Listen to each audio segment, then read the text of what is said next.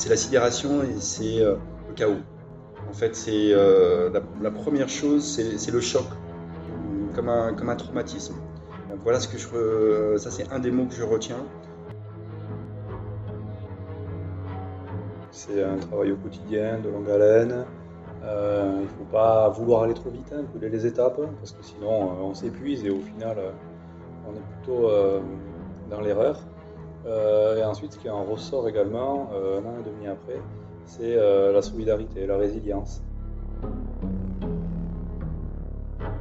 Le but pour nous aujourd'hui, c'est de réaliser ces retours d'expérience pour justement ne pas minimiser cette, cette, crise de cybersécurité, puisque ça nous est arrivé et malheureusement, ça continue d'arriver dans d'autres établissements et ça continuera.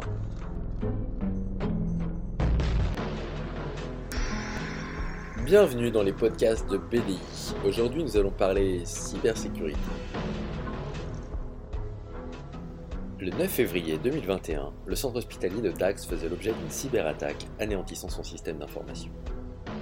Retour d'expérience en compagnie de Nicolas Terrade, responsable sécurité des services informatiques du centre hospitalier de Dax, Arnaud Meunier, responsable sécurité des services informatiques au centre hospitalier de Cornouailles, Quimper, Concarneau, et Gilles Laroche, chef de projet au sein du groupement de coopération sanitaire e-santé.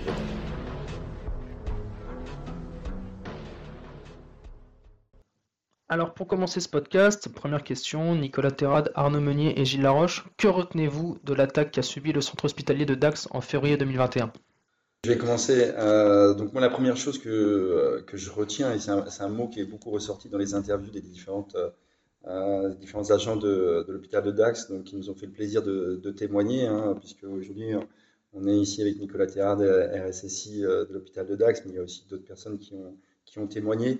C'est la sidération et c'est le chaos. En fait, c'est la, la, première chose, c'est le choc, comme un, comme un traumatisme. Voilà ce que je. Ça, c'est un des mots que je retiens. Un autre mot que j'ai retenu et qui a vraiment fait écho, parce qu'en en fait, euh, quand on est euh, RSSI d'un établissement qui n'a pas été cyber-attaqué, en fait, on, fait, on écoute des gens comme Nicolas euh, pour pouvoir s'y préparer. Et il y a un mot important qui ressort, c'est marathon. C'est-à-dire, c'est pas un sprint, en fait, le diagnostic, la remédiation, le retour à la normale du système d'information, c'est forcément un, un, marathon. Il ne faut pas partir trop vite parce qu'il y a d'épuisement. Euh, moi qui les côtoie maintenant depuis, euh, je dirais 18 mois, euh, je pense qu'on se connaît depuis 18 mois, mhm. Nicolas ainsi que, que d'autres professionnels de, l'hôpital, ce que j'ai remarqué, c'est qu'il y a énormément de fatigue.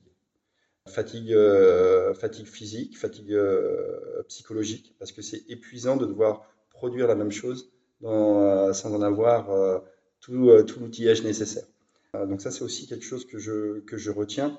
Après, c'est toutes les autres choses que je retiens sont très simples. Hein. c'est tous les aspects euh, liés à euh, l'organisation de la crise, la gestion des médias, la difficulté en fait à se concentrer sur le sujet qui, pose, qui pose problème.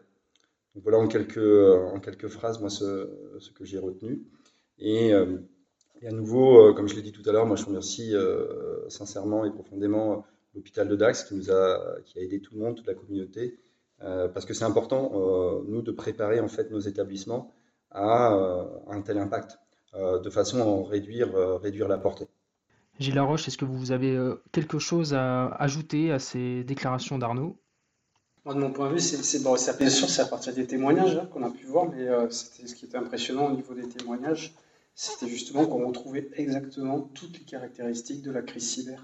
tu l'as dit tout à l'heure, la sidération, la fulgurance des impacts, et ça chacun en parle. Et puis après le temps long, l'inscription dans un temps long, c'est-à-dire que les impacts, euh, effectivement à court terme, mais surtout euh, à moyen terme, voilà, ça va prendre du temps de, remettre le, système d'information en place. Et puis surtout, euh, ben, on voit les conséquences en un service, un service d'unité de soins, où là on est vraiment désemparé et on voit derrière le, le côté avec les patients, hein, qu'on parle de la radiothérapie. C'est ça qui moi qui m'a le plus marqué, c'est toute la partie radiothérapie, où là, effectivement, on est sur une spécialité qui est, complexe et qui nécessite, euh, je ne savais pas d'ailleurs euh, euh, que les médecins, justement, de DAX allaient, du coup, comme les, appareils de radiothérapie n'étaient pas disponibles, et du coup, allaient accompagner les patients, effectivement, dans d'autres, dans d'autres hôpitaux, justement, pour que les patients réalisent leurs soins. Et ça, c'est quelque chose aussi qui m'a, qui m'a marqué aussi.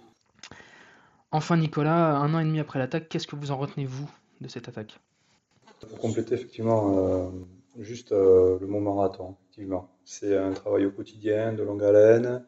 Euh, il ne faut pas vouloir aller trop vite, hein, brûler les étapes, parce que sinon on s'épuise et au final on est plutôt dans l'erreur. et ensuite, ce qui en ressort également, un an et demi après, c'est la solidarité, la résilience. C'est-à-dire que les agents du centre hospitalier ont tout de même continué leur activité, chose qui n'aurait pas été, je pense, certaine dans une activité plus industrielle. alors que là, adaptabilité. Vraiment, ils ont su s'adapter, ils ont su continuer leur activité, euh, prodiguer des soins, sans forcément avoir les antécédents, les pendules, etc. Euh, et voilà, et solidarité. Vraiment beaucoup de solidarité, euh, beaucoup d'appui de la part de l'ensemble des services, de, la part de l'ensemble des, agents, en règle générale, que ce soit administratif, médical. Voilà, donc ça c'est plutôt un an et demi après, toujours pareil, j'aurais peut-être pas dit ça au début de la cyberattaque, mais un an et demi après, on a vraiment été, entre guillemets, solidaires tous ensemble et on a mené ça vraiment de front. Euh, et euh, un an après, la, enfin un an et demi après la, cyberattaque, euh, comment vous décririez l'activité du, centre hospitalier de Dax? Alors aujourd'hui, on est revenu à un système, on va dire plutôt plus ou moins optimal. Alors après, il y a peut-être encore 2-3 tours de clé de tournevis à, mettre, on va dire. Mais ce qu'il faut imaginer, c'est qu'on en a aussi profité énormément pour reconstruire tout un nouveau système et surtout upgrader son, alors son niveau euh, de sécurité, forcément. Hein, on, a, on a implémenté le système avec euh, de nombreuses briques euh, de sécurité et on en a profité également pour, donc, pour mettre à jour l'ensemble du système. chose qui aurait été très compliquée, qui nous aurait pris au bas mot entre 3 et 4 ans pour en arriver là où on en est aujourd'hui, alors qu'on l'a réalisé en, en, moins d'une année. D'accord. Est-ce que après l'attaque, d'autres établissements de santé vous ont contacté? Alors on a été, oui, très fortement sollicité, que ce soit pour les autres centres hospitaliers, que ce soit pour les instances euh, publiques, que ce soit pour les instances étatiques. Euh, donc on fait de nombreux rétextes. Le but pour nous aujourd'hui, euh, c'est de réaliser ces retours d'expérience pour justement ne pas minimiser cette, cette, crise de cybersécurité, puisque ça nous est arrivé et malheureusement ça continue d'arriver dans d'autres établissements et ça continuera, étant donné que c'est un vecteur qui est quand même très porteur financièrement parlant. Donc euh, voilà, le but, c'est vraiment que, chaque établissement puisse se préparer, euh, puisse faire face effectivement à, ces attaques et euh, qu'on évite d'en arriver là où nous, on en est arrivé, c'est-à-dire avec un blackout total et une inactivité sur notre système d'information. Gilles Laroche, est-ce que selon vous, le centre hospitalier de Dax fait office d'exemple en matière de, cyberattaque? Euh, dernièrement, on a vu que c'est le centre hospitalier de Corbeil-Essonnes qui avait été attaqué. Et du coup, qu'est-ce que vous en pensez? Sur les retours d'expérience, c'est vraiment un modèle, effectivement. Et euh, on peut vraiment les remercier, justement, euh, sur ces rétextes qui sont complètement, enfin, sont très complets. On l'a encore vu ce matin avec la présentation de Nicolas. Et ensuite, sur le, témoignage des professionnels également, hein, qui, effectivement, témoignent de ce qui s'est passé. Et, ça, c'est des témoignages qu'on n'a pas, qu'on pas du tout aujourd'hui. On a plutôt des témoignages de, directeurs de systèmes d'information, de responsables du système d'information, de sécurité du système d'information. On n'a pas ces témoignages-là, justement, de professionnels et qui, du coup, euh, ça, va nous, ça nous permet justement de sensibiliser, du coup, les autres professionnels, ce qu'ils comprennent, ce qu'ils voient, ce que c'est une cyberattaque et les impacts que ça peut avoir. Donc, c'est vrai que par rapport à Corbeil-Essonnes, effectivement, il y a des choses qui sont très médiatisées. Effectivement, le, voilà, on voit que euh, effectivement, dès qu'un établissement euh, subit une cyberattaque, beaucoup, beaucoup de médiatisation effectivement sur, sur le. Arnaud Meunier, je me tourne vers vous désormais. En tant que RSSI d'un centre hospitalier, comment on réagit quand un collègue est touché par une cyberattaque de cette ampleur? Déjà, on parlait de réaction. Il faut savoir que la cyberattaque, c'est notre menace numéro un quand on est RSSI. On ne craint qu'une chose, c'est grosse cyberattaque qui va en fait pendant des mois euh, vous empêcher de fonctionner avec des fuites de données euh, qui sont être importantes et qui peuvent donc pénaliser et léser le patient. Euh, avec votre vie aussi, tout à fait professionnelle, qui va quand même changer, parce qu'on voit bien, Nicolas le disait, il faut aussi être honnête et, transparent là-dessus, c'est un investissement énorme pour réussir à, continuer à prodiguer, des, soins. Donc moi, mes réactions, elles sont doubles. Hein. Elles sont euh, une réaction en disant, bah, ça, un, ça continue. donc comme le disait Nicolas tout à l'heure, ça, ne va pas s'arrêter parce que c'est un business lucratif. deux, bah, vous dites bah, les pauvres, donc là c'est l'empathie. Puis trois, vous dites très humainement et très, très bassement, côté moins, moins joli de la nature humaine, ouf, c'est pas moi. Tout simplement parce que vous savez que lorsque ça va arriver, vous allez être exposé à, une situation euh, extrêmement stressante. Il faut savoir que le, RSSI, essentiellement, ses missions, c'est des missions de prévention. Donc, c'est réduire le risque pour que ça ne pète pas. Euh, donc, le, système d'information reste disponible, hein, et qu'il n'y ait pas de rupture de la confidentialité, que des données euh, soient consultées par des personnes non habilitées. C'est ça, notre métier. Et, donc, voilà ce qu'on voilà, voilà redoute. Et, finalement, on se retrouve dans une activité de prévention où vous êtes euh, finalement, vous faites le travail de longue haleine, à une activité où vous êtes le, je dirais, le, centre d'intérêt de tout l'hôpital, euh, qui compte sur vous. Euh, heureusement, pas uniquement sur vous, il y a, bien d'autres personnes qui participent à un rétablissement d'un système d'information, bien entendu toute la DSI. Et donc, vous voyez, il y a ces deux facettes du, métier. Et forcément, plus on retarde le moment où ça arrive, plus on gagne du temps pour se préparer. Euh, clairement, euh, ma stratégie pour l'année 2023, c'est euh, j'ai cinq axes sur la cybersécurité prévention, protection, détection et réponse à incidents de sécurité, résilience et gouvernance et conformité. Mon objectif numéro un face à la menace numéro un qui est le, qui logiciel, c'est la réponse à incidents de sécurité. Notre niveau de protection étant trop faible par rapport aux forces des cyberattaquants, il faut admettre que on est très exposé. Si on est très exposé, il faut se préparer. Et, euh, voilà ce que, moi, en termes de, réaction, ce que, ce que ça m'inspire. Alors, vous parliez du quotidien du euh, RSSI, et justement, est-ce que l'attaque euh, qu'a connue le centre hospitalier de Dax a modifié votre quotidien Votre perception du métier a-t-elle évolué à la suite de l'attaque?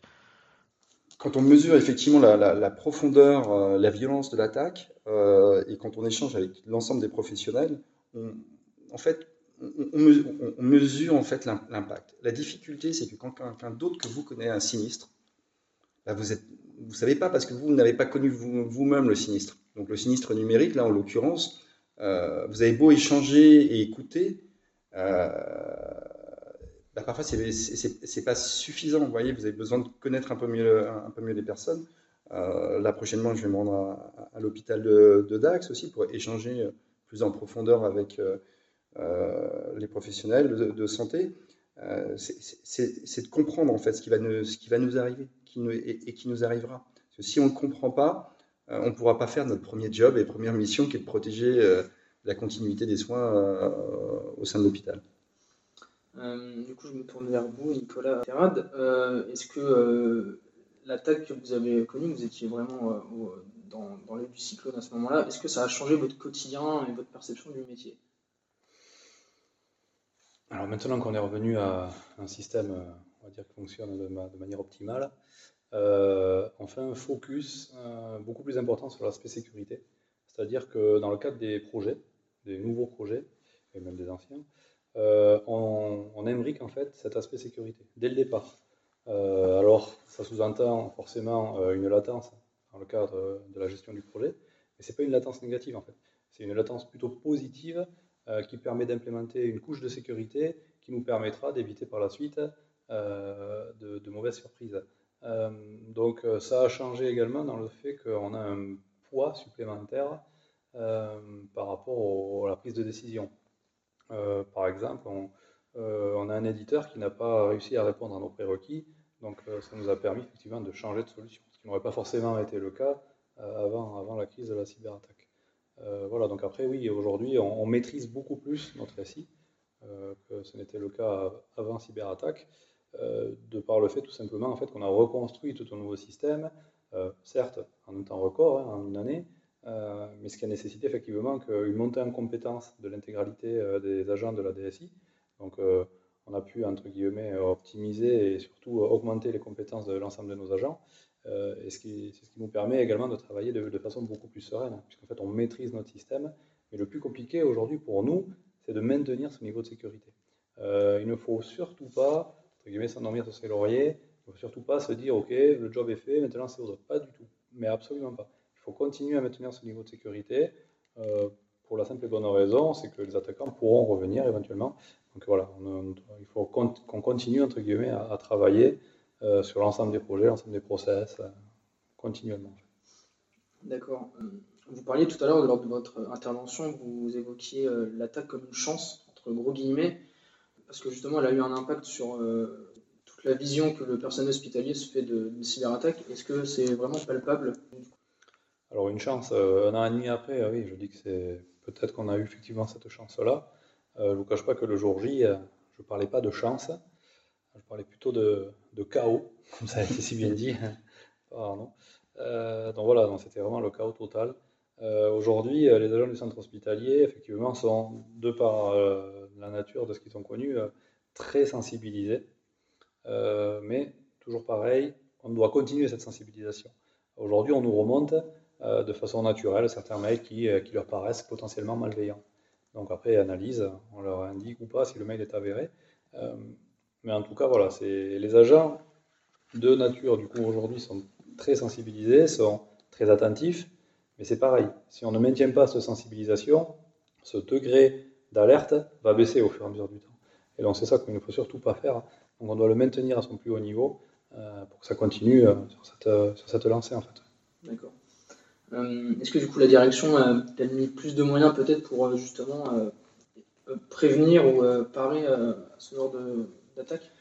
Alors, quand on a pris la décision de reconstruire le nouveau système, on a euh, décidé de, rajouter des briques euh, de sécurité.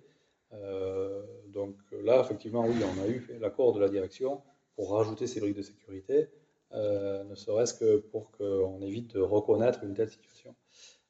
maintenant, voilà, nous devons maintenir, ne serait-ce que le maintien en condition opérationnelle de ces solutions-là, renouveler les abonnements, etc. Donc tout ça, ça a un coût qui est prévu aujourd'hui dans notre budget qui n'était pas forcément avant la cyberattaque. Euh, cependant, en termes de, notamment de TP, euh, donc d'agents, on n'a pas forcément eu, euh, entre guillemets, le, nombre d'agents qu'on l'on aurait souhaité, ne serait-ce que dans une, vraiment une, cellule SSI dédiée à la gestion de, de, cet aspect de cyber. Arnaud, même question. Est-ce que l'attaque a-t-elle eu le même impact sur la vision que se fait le centre hospitalier de Quimper-Cornouailles? Euh, sur euh, les problèmes de cybersécurité, les problématiques de cyberattaque Et est-ce que votre direction a elle aussi alloué un peu plus de moyens à la suite de l'attaque du centre hospitalier de Dax? Je dirais que, hélas, grâce aux cyberattaques, en fait, et toute la médiatisation qui en découle, et euh, notamment enfin, le changement d'air que l'on a vécu lors des attaques de l'hôpital de Dax et de Villefranche-sur-Saône, qui ont lieu à la même période, c'était début février 2021, euh, bah, ce qu'on a pu constater, c'est que euh, le président de la République, le ministre de la Santé se sont emparés du sujet. Jusqu'à présent, le sujet cybersécurité, euh, il ne montait pas aussi haut dans, les strates de, de l'État. Euh, et ça, ça a été un changement. En fait, il y a eu une ère avant et une ère après. Alors quand les médias reprennent, les médias nationaux, régionaux, locaux, reprennent euh, ces cyberattaques, bah forcément, ça sensibilise tout le monde. Donc euh, là où le travail qu'on faisait de, sensibilisation au quotidien, on était un petit peu écouté, euh, bah forcément euh, les médias travaillent pour nous. Et, je dirais c'est une autre façon en plus de présenter le risque. Puis le risque, si vous ne le voyez pas arriver aux 20 heures, bah, c'est pas la même chose. Donc, donc oui, moi je dis, hélas, je préférerais, il y a 10-15 ans, on n'était pas embêté hein, avec les cyberattaques, je préférais que d'être responsable de la sécurité sans cette épée de Damoclès, quand vous quittez le vendredi soir, vous dites, parce qu'ils attaquent souvent le, week-end ou euh, en nuit profonde, bah, vous inquiétez toujours en disant je vais, être rappelé. Euh, concernant votre deuxième question sur euh, le positionnement de la direction, justement, ça a été tout l'objectif, moi, dans, le travail que je mène dans mon organisation, c'est d'embarquer alors la, direction, je dirais les directions, les, directions des médecins, les directions des soignants, les directions administratives, le directeur de l'hôpital. Euh, c'est de les embarquer en fait dans, le sujet cyber parce que la sécurité, euh, la cybersécurité, c'est loin des, prérogatives d'un hôpital. C'est la production de soins. On est un service support. On est là pour assurer la continuité de la, production de soins. Et effectivement, euh, ça, ça a permis au moins de sensibiliser le sujet, d'accéder à des, niveaux d'échange avec le, management qu'on n'avait pas avant. Et ça, c'est ça, c'est indéniable. En revanche, il reste bien entendu à apporter des, des ressources, euh, je dirais, moins financières qu'humaines, parce que euh, il y a de nombreux programmes de l'ANSI qui nous permettent aujourd'hui, euh, via des financements extérieurs, d'avoir du financement. Donc, pour moi, le, financement, c'est derrière, enfin, c'est derrière moi. Ce dont j'ai besoin dans notre type de ressources, c'est des ressources humaines. Des gens de maîtrise d'œuvre, sécurité système d'information qui vont installer, euh, paramétrer et exploiter les solutions cyber. Qu'est-ce qui est mis en place à l'échelle de la Bretagne pour prévenir et anticiper d'éventuelles attaques dans, le domaine de la santé? Aujourd'hui, c'est vrai, au niveau régional, on travaille sur, sur deux axes, enfin sur plusieurs axes. On, on va citer trois. Déjà, c'est créer des liens entre les RSSI, euh, pour qu'ils puissent échanger justement euh, sur les incidents qu'ils ont eus, faire des retours d'expérience. Voilà, donc ça c'est très important déjà, créer des liens entre eux pour qu'ils puissent partager euh, leur retour d'expérience sur des incidents ou sur des, problématiques qu'ils adressent et qui, n'arrivent pas forcément à résoudre, et à plusieurs, effectivement, ils arrivent à, résoudre ces, ces, problématiques. Le deuxième point, ce qu'on fait aujourd'hui, effectivement, c'est la sensibilisation. La sensibilisation euh, des, professionnels, notamment à travers donc, euh, des, outils qui permettent de faire des, campagnes de, faux mails, aussi des modules de sensibilisation qui sont vraiment spécifiques euh, au secteur de la santé sur des gestions, gestion à risque pour les professionnels. Et le troisième, là, c'est vrai qu'aujourd'hui, on est, on est parti, enfin, c'est une des, priorités justement des, responsables de sécurité de la région Bretagne, c'est d'avoir effectivement un partenaire, un prestataire de réponse à incidents de sécurité et également avoir des, prestataires pour pouvoir les préparer euh, à gérer ces crises-là. Voilà, donc aujourd'hui, on a une dynamique là-dessus et un marché régional, voilà, où euh, en fait, on va choisir, euh, enfin, ils vont choisir le ou les prestataires qui vont pouvoir les accompagner en cas d'incident, en cas d'incident potentiel, de lever doute ou alors vraiment en cas d'incident avéré. Et surtout, bon, ce, qui est aussi intéressant de ce marché, c'est vraiment pouvoir disposer de, prestations qui leur permettent vraiment de se préparer au mieux euh, le jour où euh, éventuellement ils auront un incident de sécurité. La région Bretagne, comme d'autres régions en France, vont être dotées de moyens. Euh, à l'échelle de la Bretagne, c'est l'énergie, l'agroalimentaire et l'industrie et la santé qui sont les quatre secteurs prioritaires de la région dans le cadre du lancement du campus cyber.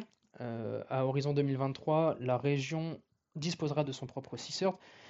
Que vont apporter le campus cyber et le CISERT aux professionnels de santé à l'avenir? Alors sur la partie CICERT, effectivement, il y a, un CERT, c'est vrai qu'aujourd'hui les télévisions santé dépendent plutôt du CERT santé, mais euh, effectivement des, des CICERT régionaux, euh, ça peut être très intéressant de faire le lien, euh, enfin nous qu'on puisse faire le lien aussi avec ces CICERT régionaux, justement pour pouvoir par rapport à des, à des services qu'ils pourraient proposer, qui, qui, pourraient être intéressants pour les établissements de santé, de se rapprocher d'eux, c'est tout à fait...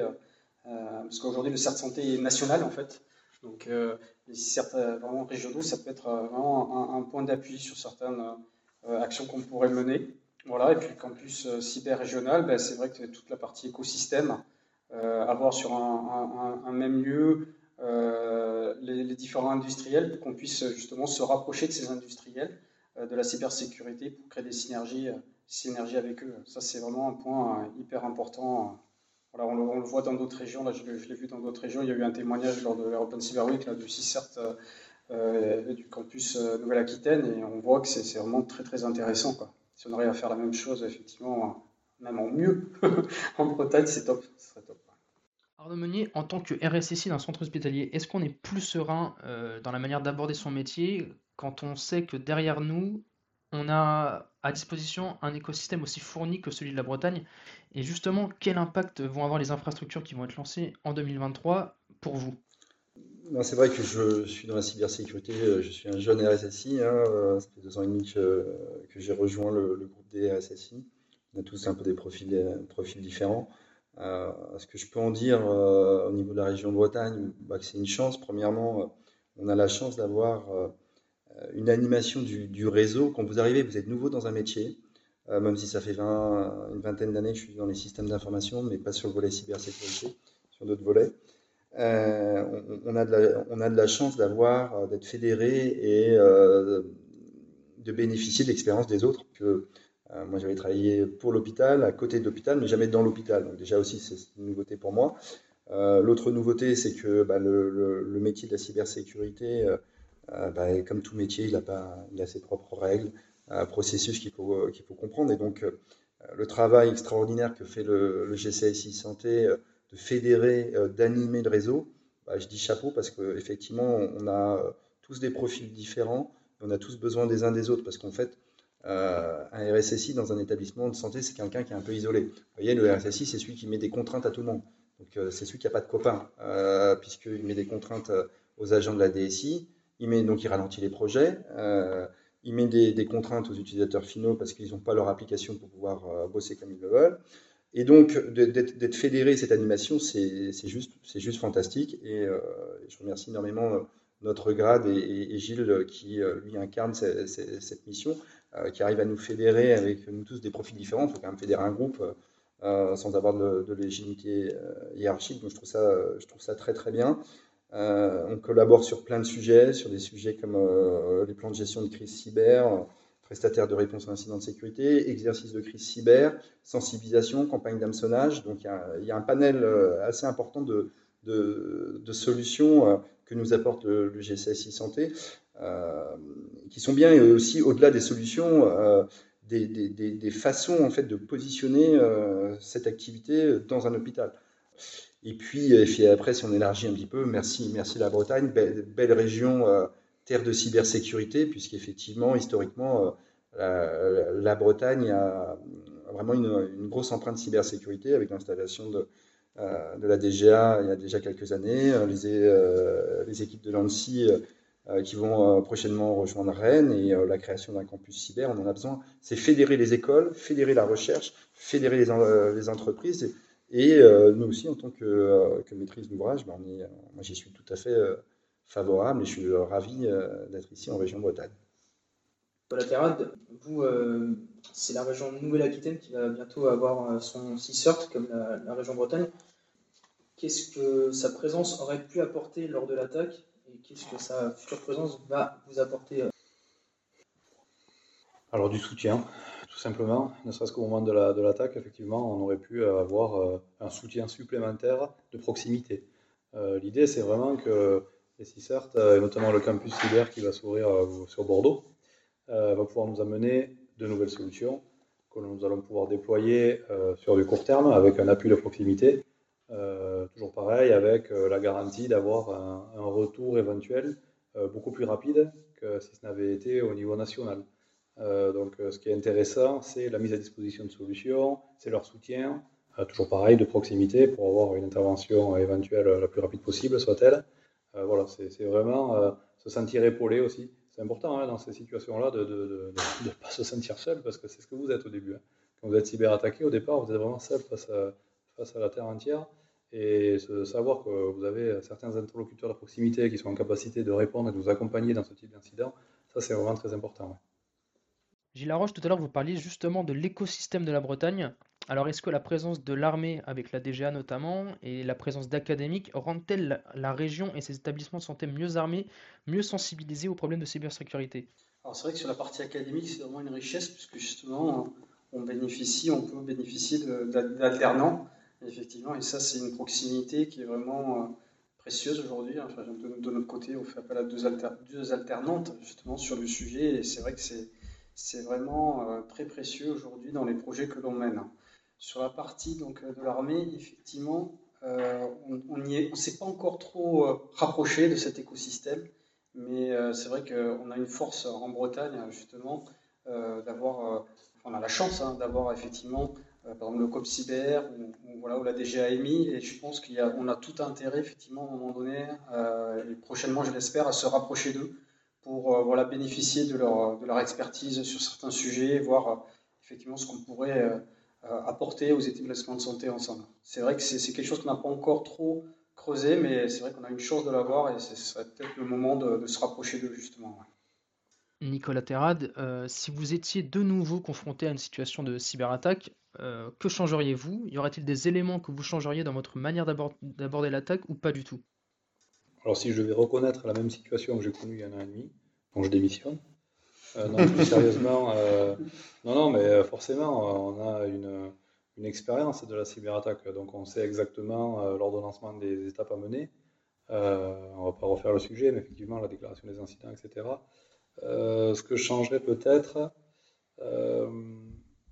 alors c'est facile à dire aujourd'hui, hein, puisqu'on a subi cette cyberattaque, euh, c'est la gestion de crise euh, au niveau organisationnel, c'est-à-dire meilleure communication, euh, surtout, surtout auprès des agents, des centres hospitaliers. avoir un outil qui permette, ne serait-ce que de continuer cette communication qui nous permettrait de mieux appréhender et de mieux gérer cette crise, ne serait-ce que par des échanges de de messages, à titre informatif ou avoir effectivement un tableau redaté des différentes actions à mener avec un, ordonnancement des différentes tâches à affecter aux différents agents. Voilà, c'est vraiment cet aspect-là organisationnel qu'on pourrait, qu'on améliorerait en fait. C'est très très important, c'est la pierre angulaire en fait pour retrouver la sérénité dans une équipe et savoir qui doit faire quoi. C'est vraiment très important. Arnaud, à la suite de cette attaque, est-ce que vous avez mis en place de nouveaux process, de nouvelles manières d'anticiper les attaques dans votre euh, établissement? Alors essentiellement, ça a été étudié euh, dans une finalité qui est la sensibilisation. ça, c'était quand même la première finalité. Euh, et c'est un travail qu'on est en train de mener maintenant, c'est effectivement s'inspirer, alors cette fois-ci pas uniquement de la cyberattaque de l'hôpital de Dax, mais c'est des autres, pour croiser en fait les informations, pour nous préparer à, dans la construction de notre plan de gestion de crise cyber. Euh, on a besoin, euh, voilà, on a besoin de s'organiser, euh, vient de le dire Nicolas. L'organisation, c'est capital. pour l'avoir vécu sur des incidents de sécurité beaucoup plus mineurs et pas d'origine malveillante, ou quoi que si, j'en ai eu un sur une maison de retraite, c'était un rançon logiciel, mais bon, c'était un petit établissement. Euh, c'est quand même le chaos. Hein. Euh, ça court dans tous les sens. Euh, on a du mal à piloter les différentes actions qui sont menées, à la fois sur l'aspect technique, mais aussi sur l'aspect communication. Donc, ce qu'on essaye de, ce qu'on essaye de faire, c'est d'avoir un, véritable plan de gestion de crise cyber. Et pour il l'évoquait ce matin, Nicolas, dans sa présentation, c'est définir à l'avance les services qu'on doit rétablir en premier, prioriser les services cliniques que l'on doit rétablir en premier.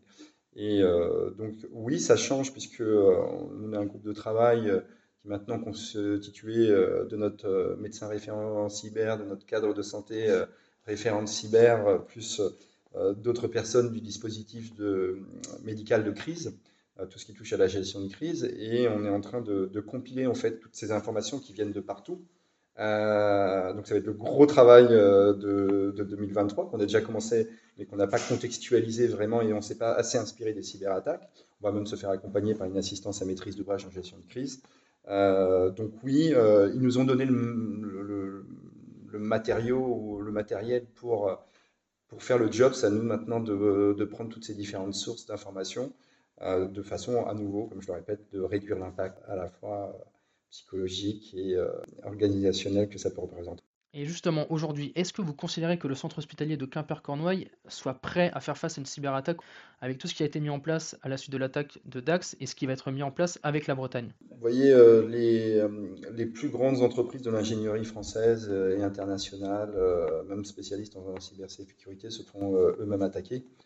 Donc, vous imaginez bien que l'intrusion dans le système d'information euh, sur un secteur d'activité comme la santé qui jusqu'à présent euh, est complètement euh, dans une logique de bienveillance et, d'ouverture en 24 par 7 n'est pas comment dire compatible avec le niveau des cyberattaquants. Donc, hélas, malgré les efforts qui sont pris par la, direction et qui vont continuer maintenant pendant des années, qui ne s'arrêteront probablement, hélas, jamais. Hein, je pense qu'on est rentré dans une nouvelle ère font que ça s'améliore, mais qu'on est euh, tout à fait euh, exposé euh, à une cyberattaque. Et vous, Nicolas Terral, justement, est-ce que vous, vous considérez que le centre hospitalier de Dax est moins vulnérable maintenant? Alors, oui, comme je l'ai expliqué durant la présentation, on a essayé de, démultiplier les solutions de sécurité afin de rendre la tâche, on va dire, plus difficile aux hackers l'attaquant pour qu'il se dise euh, voilà, c'est le jeu n'en vaut pas la, chandelle. J'ai grillé quelques jokers, euh, je préfère aller euh, entre guillemets voir ailleurs. Donc se dire qu'on est inattaquable, comme il indique, c'est impossible, c'est impensable. Ou alors celui qui pense ça, il n'a pas bien saisi l'importance aujourd'hui de la cyber. Donc voilà, le but, c'est de s'armer au mieux pour minimiser l'impact si on doit se faire attaquer, pour pouvoir remettre à disposition les éléments qui ont été attaqués le plus vite possible et limiter euh, l'impact au niveau des agents du centre hospitalier pour qu'ils puissent continuer à prodiguer leurs soins dans l'intégralité des services. Très bien. Euh, merci beaucoup à tous les trois. Ben, merci, très bien. Merci d'avoir écouté ce podcast. On se retrouve bientôt pour de nouveaux sujets. L'équipe de BDI vous souhaite une bonne journée.